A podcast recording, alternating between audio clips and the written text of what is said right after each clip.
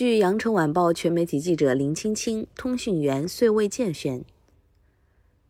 十二月十八号傍晚，广州市卫健委官网发布关于广州市新增一例境外输入关联病例情况的通报。通报称，十二月十七日，对已纳入集中隔离的境外输入关联病例密切接触者检测中，发现一例境外输入关联病例。有关情况通报如下：胡某，女，四十一岁，某公司职员，为十二月十六号境外输入关联病例唐某的女儿，与其母一同居住在广州市越秀区华越街天盛村六十五号。作为十二月十三号境外输入外市返穗确诊病例同栋楼与居住的涉疫重点人员，于十二月十三号当天闭环转运至集中隔离场所进行医学观察。十二月十三号、十四号、十五号、十六号核酸检测结果均为阴性。十二月十七号晚核酸检测初筛阳性，十八号凌晨市疾控中心复核阳性，即闭环转运至广州医科大学附属市八医院隔离医学观察。